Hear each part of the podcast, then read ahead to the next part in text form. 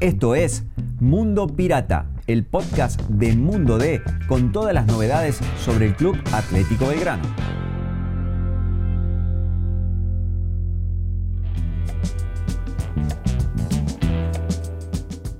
Hola, soy Seba Rollero, me acompaña Agustín Careto y vamos a hablar de Belgrano en esta nueva entrega del podcast de Belgrano. Agus, antes de saludarte, vamos a poner un poco de contexto. Belgrano, luego de 11 fechas, está puntero con 28 puntos, 9 triunfos, un empate, una derrota, 17 goles a favor, perdón, estaba por decir 18, no, vi mal. 17 goles a favor, 8 goles en contra, ya tuvo la fecha libre y sigue 4 puntos arriba de San Martín de Tucumán. Agus, el escenario ideal que esperaba todo Belgrano para después de esta fecha libre. ¿Qué tal, Seba? ¿Cómo te vas? Y escenario ideal sobre todo porque se le dieron varios resultados. A Belgrano no imaginaba que se le podían acercar a varios equipos en esta jornada, pero perdió Instituto el Invicto, lo golearon a San Martín de Tucumán en su estadio, un resultado totalmente inesperado. Bueno, se le dio todo a Belgrano como para volver al ruedo de una forma eh, más tranquila, aunque habrá que ver cómo maneja Belgrano el post-parate, ¿no? Repasamos hace unos días el mundo de que a la gran mayoría de los equipos que le tocó quedar libre, al momento de volver a escena, le fue bastante mal prácticamente a todos. De los 11 que ya quedaron libres, solo uno logró ganar. Eh, el resto fueron empates o derrotas, entonces eh, incluso lo charlábamos con Bobal en una de las prácticas en instituto, decía que quizás esa relajación a los equipos no les viene del todo bien. Bueno, veremos cómo le va Belgrano. No tiene partidos fáciles de acá hasta el final del torneo porque está demostrado, Seba, que esta categoría es literalmente aquella en que cualquiera le gana a cualquiera y lo vivieron los tucumanos y lo viven todos. El mismo Belgrano cuando le tocó visitar a Güemes, uno de los colistas, eh, no la pasó nada bien, más allá que después el resultado se acompañó, pero no va a ser un partido fácil el del South. Está claro, está claro, Agus, que este Belgrano ha mostrado una eficiencia para sacar adelante partidos, como fue con Riestra, el último que jugó, que eso parece una eternidad, ¿no? Quedó re atrás ese partido. Pero mira, mira la tabla, eh, me quedé en Belgrano con 28, como dije. Tenemos San Martín con 24. Brown de Adrogué con 21. Instituto con esa derrota ante Agropecuario con 20. Chaca 19, Gimnasia de Mendoza 18, All Boys 18, Chaco 18, Riestra 18, Estudiantes de Río Cuarto 18, Madrid Agropecuario y San Juan con 17. Esos son los 13 que están ahí en la conversación para, para, el ascenso, ¿no? Sabemos que el primero asciende, del segundo al 13 van a ese reducido. Pero Agus, más a estos números, y más allá de esto de, la relajación, has tenido la chance de hablar con jugadores de Belgrano en esta semana y has notado que tienen todos los pies sobre la tierra, ¿no? Pensemos en el último podcast que compartimos de Belgrano hablando Farré sobre mantener la calma, sobre esto falta mucho. Hay en Belgrano esa necesidad de marcarle al hincha cierto freno estamos bien, estamos arriba, pero falta mucho, ¿no? Me tocó, Seba, en la semana hablar con Ulises Sánchez, autor, bueno, del último gol de Belgrano, en lo que fue la victoria en Terriestra, eh, y me quedaron dos frases de él, eh, sobre todo una que fue con la que titulamos eh, la nota, todavía no hemos ganado nada. Todavía no hemos ganado nada, esto es largo, incluso recuerdo una columna de Quique Vivanco hace unos días que decía, a Belgrano todavía le falta atravesar el desierto está recién entrando en un largo trayecto que tendrá final feliz, querramos que sea así a fin de año, pero le falta todavía bastante. Y lo otro que me gustó de lo que contaba Ulises, que ya lo van a escuchar ahora de, manera completa, es el hecho de la comunión que hay en el plantel entre los más grandes y los más chicos. Le tocó él entrar en un momento clave del partido con Restra justo cuando había un tiro libre para Belgrano. Farré le dijo, andé, patealo vos. Y cuando él entra y agarra la pelota, lo tenía al lado a Vegetti y a Miño que le querían patear y le dijo, che, el técnico dicen que yo pateé, se fueron ellos, vino Novaretti, le dio buena onda, le dijo, pibe, patea el gol, hace el gol, patea por abajo porque son todos altos los de la barrera y luego vamos juntos al córner a festejarlo. Bueno, que lo cuente, que lo cuente Luli con, con más detalles, esto decía en la semana el volante de Belgrano que capaz se va, va de titular pero como lateral por derecha ante la ausencia del Colo Barinaga, pero ya ampliamos eso luego de escucharlo al pibe. Bueno, Ulises, ¿qué, ¿qué tal las llevó esta semana? Imagino que se las ha hecho un poco largo, ¿no? El, tema de la ansiedad y el parate tan largo, acostumbrados a jugar cada siete días, ahora que, se ha hecho a, 15 días sin jugar casi, ¿no? Sí, sí, bueno, creo que con ganas de jugar, con mucha ansiedad, pero trabajando de la mejor manera para, para lo que se viene este fin. Eh, encima el hecho de, que venían con, un buen envión, ¿no? De, varias victorias en fila, no te digo invictos porque bueno, está el partido de Senchaco, pero venían bien y, les toca justo parar. Eh, encima viendo que la mayoría de los equipos Uli que les tocó parar, después les tocó la vuelta al ruedo. ¿Cómo, cómo afrontan o cómo ven eso ustedes? Sí, creo que teníamos un buen ritmo, que veníamos bien con una buena racha, pero bueno, como te digo, creo que, eh, esta ansiedad nos va a llevar a, que hagamos un buen partido, que estamos con muchas ganas de jugar, bueno, vamos a tratar de, que sea lo mejor. ¿Cómo hacer, Uli, para, para no relajarse, viendo que todos los resultados por ahí le han jugado mucho a favor, que están punteros con una ventaja relativamente importante? ¿Cómo hacer para, para, no, para no aflojar, digamos? Sí, es un campeonato muy largo que, que esto recién empieza, estamos, estamos claros de que todavía no ganamos nada y bueno, eh, lo importante, como decís es no relajarse y saber que, esto va a ser largo y vamos a tener que pelearlo hasta el último. Así que eh, estamos convencidos de que, cada partido es muy importante y que estamos tenemos que estar enfocados en el, próximo partido. No sé si este fin de semana descansaste, si te pusiste a ver partidos, analizar rivales, pero al menos de lo que yo pude ver, da la sensación de que está muy pareja, ¿no? La categoría, de que cualquiera le gana a cualquiera. De hecho, pasó lo de Tucumán, que le hicieron cuatro los santiagueños que no venían tan bien. Instituto que pierde el invicto ante un agropecuario que también es irregular. Eh, todo, todo muy parejo y cada partido es como una final, ¿no? Sí, sin duda. Esta categoría es muy complicada. Eh, que todos los equipos te, te pueden llegar a complicar un partido, que por ahí son muy trabados y y puede pasar cualquier cosa, capaz que un gol cambia cambia completamente el partido. Bueno, eh, creo que, que, todos los equipos que están eh, quieren quieren luchar por, por, llegar lo más alto posible. Bueno, eso también es la, dificultad que, se nos presenta. ¿Y, en lo personal, en qué momento te agarra el torneo? Imagino que contento luego de lo que fue el gol de los otros días y, con la chance quizás no de, poder sumar minutos desde arranque si es que Guillermo te ratifica la confianza para el sábado, ¿no? Sí, sí, muy contento. Eh, el primer gol que hago con, con la gente. Eh, los goles que había hecho antes fueron en, época de pandemia donde la gente no podía ir, así que fue algo muy lindo, fue una emoción que, que no había experimentado. Y bueno, eh, y ahora con, con respecto a lo del partido, estoy tranquilo, estoy con muchas ganas, eh, con ganas de sumar desde donde me toque. Bueno, después la, la decisión la toma Guille, pero uno siempre quiere estar y siempre está predispuesto a jugar. Y bueno, y si me toca si me toca esperar también con, con la mejor con la mejor predisposición. Me decías, Juli, que, que, fue distinta la sensación de hacer un gol con la gente. ¿Qué, qué es lo que se siente? ¿Qué, qué, tiene de distinto? Ah, bueno, fue una locura. Escuchar como, como todos gritaron un gol que hice yo fue algo, algo muy lindo y más que sirvió para, para una victoria, para, para regalarle estos tres puntos a la gente que, que tanto aguante nos ¿Qué, ¿Qué, fue lo que te dijo Guille en la previa? Entré pegar, estuvimos charlar también ahí con, con Diego Novaretti. ¿Qué te dijeron ellos antes del gol? Sí, sí, justo Guille me llama para entrar y cuando estaba, me estaba dando las indicaciones, eh, le hace la falta ahí al borde del área. Bueno, cuando, cuando estoy por entrar me dice que entre y lo pateé. Entré y estaba, estaba Mariano para patear y bueno, también estaba Rego y Diego.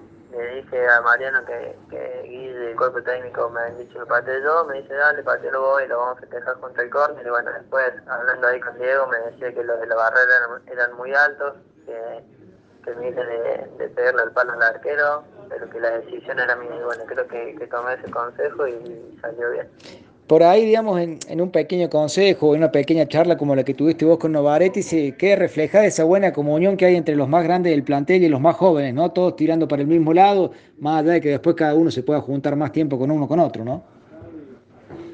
No, sin duda, creo que tenemos un plantel muy bueno, eh, tenemos un buen grupo donde, donde estamos todos tirando para el mismo para el mismo lado en este carro, y bueno, creo que que eso también hace que, cada vez seamos más importantes y creo que la, comunión que hay este año es, muy buena y bueno, eh, eso nos lleva a que por ahí partidos que, están muy complicados lo podamos dar vuelta.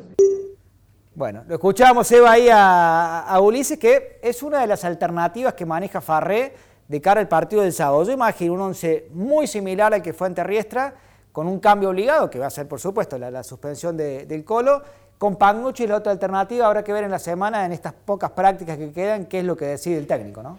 Agus, quiero tu opinión respecto al rendimiento de Belgrano. Viste que hay debate sobre si Belgrano ha jugado lo suficientemente bien para estar donde está o si ha tenido la fortuna de resolver algunos partidos.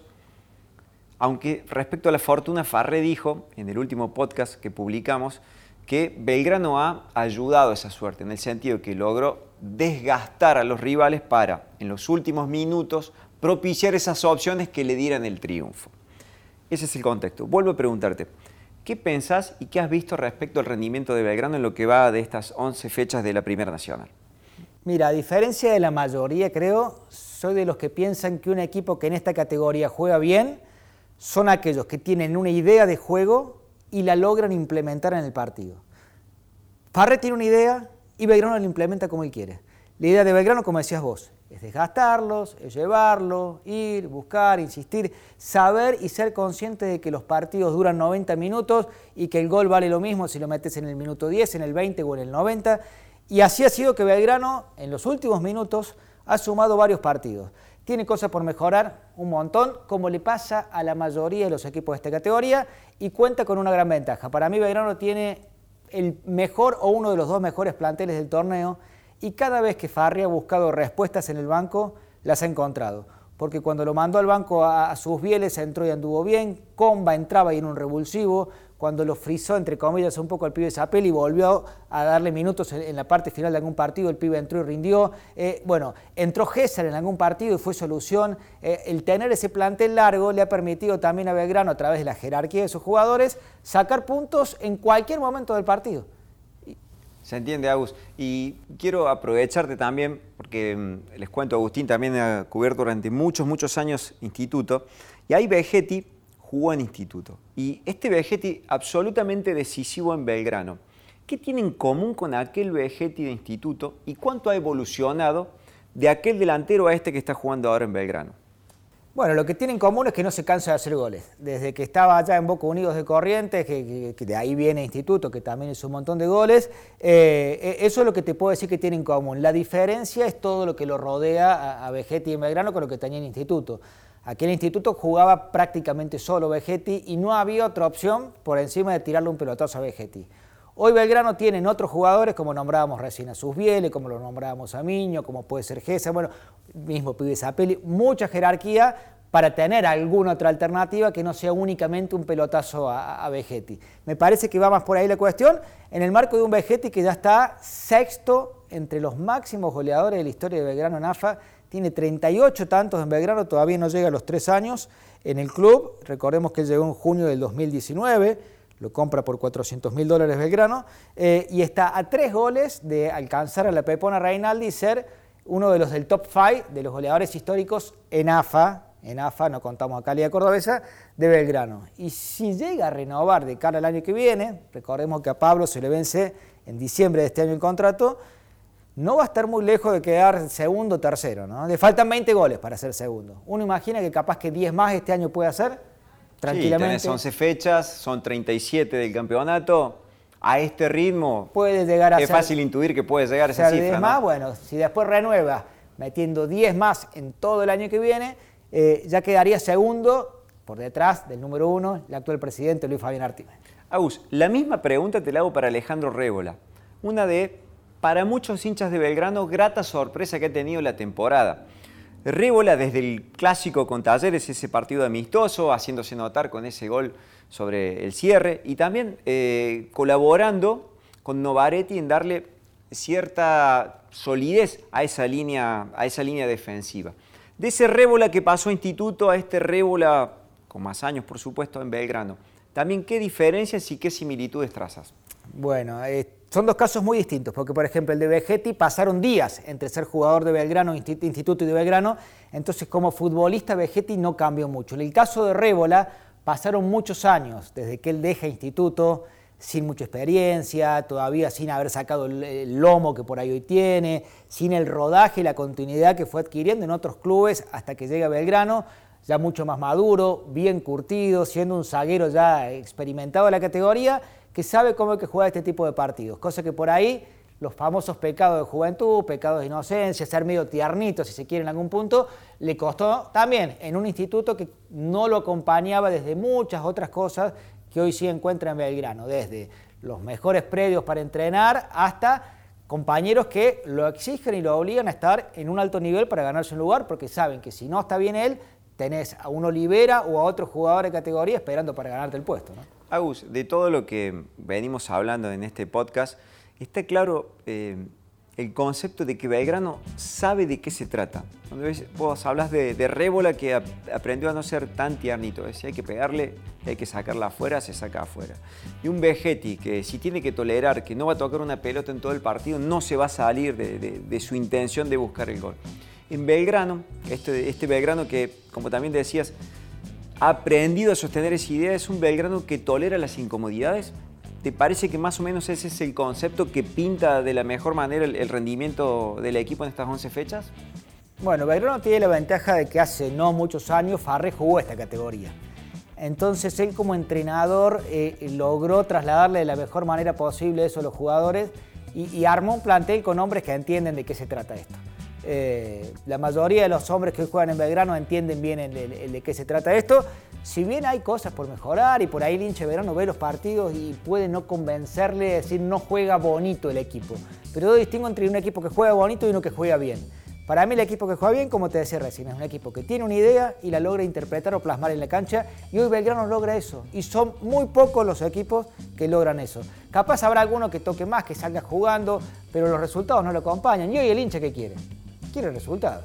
Es que tenés que llegar a esa recta final, Agustín de eso se trata, ¿no? Y creo que, que Rébola algo de esta situación te, vino diciendo en la semana cuando atendió a, los medios de comunicaciones. Hay que llegar ahí, hay que estar ahí en esa recta final, que recta final son los últimos 10 partidos, Agustín, ¿no? Estando en esa posibilidad de ascenso. Bueno, habló en la semana Rébola, remarcaba esa cuestión y, también habló sobre el tema del parate, si los agarraron en un buen momento o en un mal momento. Escuchamos lo que decía el Ale. Con un envío bastante bueno eh, y bueno, esto te, te frena un poco pero, pero también sí nos sirvió para, ajustar lo que, lo que por ahí nos faltaba, para, trabajar un poco más también en lo físico, que yo creo que estamos bien, pero siempre sirve elaborar un poco más. Eh, pero sí, bueno, nos tocó ahora, en algún momento nos iba a tocar y bueno, ahora hay que meterle para adelante. Bueno, escuchábamos, Eva, ahí la, palabra de Rébola, que pinta como titular para este partido que decíamos con Vida Dalmin en Campana, y que probablemente también lo sea en lo que viene para Belgrano. ¿Qué es lo que viene para Belgrano? Bueno, se viene Brown, eh, el Brown de Isidro Casanova, no el de Drogué, en Alberdi, un partido que todavía no tiene día ni hora confirmada, y luego hay que viajar a Jujuy para visitar a Gimnasia. Esos son los próximos tres encuentros entonces en el futuro inmediato de un Belgrano que uno imagina que va a llegar a esa recta final, por lo menos de mínima en el pelotón. Agus, para cerrar el podcast, sacando a Vegetti, ¿cuál es para vos el jugador decisivo que ha tenido Belgrano en estas 11 fechas? Lozada. Y sorpresivamente. Para, para, para, te tengo que interrumpir. Lo del arquero ha generado mucha controversia, ¿viste, Agus? Eh, porque no me quiero meter en, tu opinión, pero te interrumpo para dar contexto, ¿no? Porque sorprende lo de Loza. Te juro que pensé que ibas a decir Miño, eh, que ibas a decir sus Bieles, eh, que ibas a decir algún otro jugador. Y lo de Lozada, viste, lo que le pasó con Atlanta, el día que perdió esa pelota, eh, creo que el último partido, cuando da un rebote que se produce el empate. Pero como, como decís, Agus, Lozada ha tenido situaciones decisivas. Así que, por favor, amplía tu concepto, le metí ese contexto. Para Agustín Careto, además de Vegetti, el jugador decisivo de Belgrano en estas 11 fechas ha sido el arquero Nahuel Loza. Sí, sin ser un rendimiento superlativo, ha sido lo que se dice, sobre todo en partidos de visitante, que es cuando más los han exigido, un arquero gana partidos, eh, porque cuando lo exigieron respondió. Eh, y, eso, y esas respuestas de él se conjugaron o se transformaron a futuro en puntos. Eh, por ahí hay veces que un arquero se come goles pavos cuando vas ganando 3 a 0 y, no te cambia mucho. Eh, lo de él ha sido importante en momentos claves de, partidos que se conjugaron en puntos que van a valer muchísimo eh, en el final del torneo. Y sobre todo lo destaco porque por ahí había jugadores como Zapel y sus bieles de los cuales uno esperaba un montón. Pero en el caso de Lozada uno tenía sus dudas, le habían traído aparte una competencia importante, varios, varios de los que conocen mucho el mundo belgrano eh, auguraban o aseguraban que a partir de tal o cual fecha ya iba a estar en el banco y bueno, ya llegamos a esta parte del torneo y él sigue siendo el titular. Agus, gracias por el tiempo. Eh, la seguimos la semana que viene con otro podcast de Belgrano. Hasta la próxima.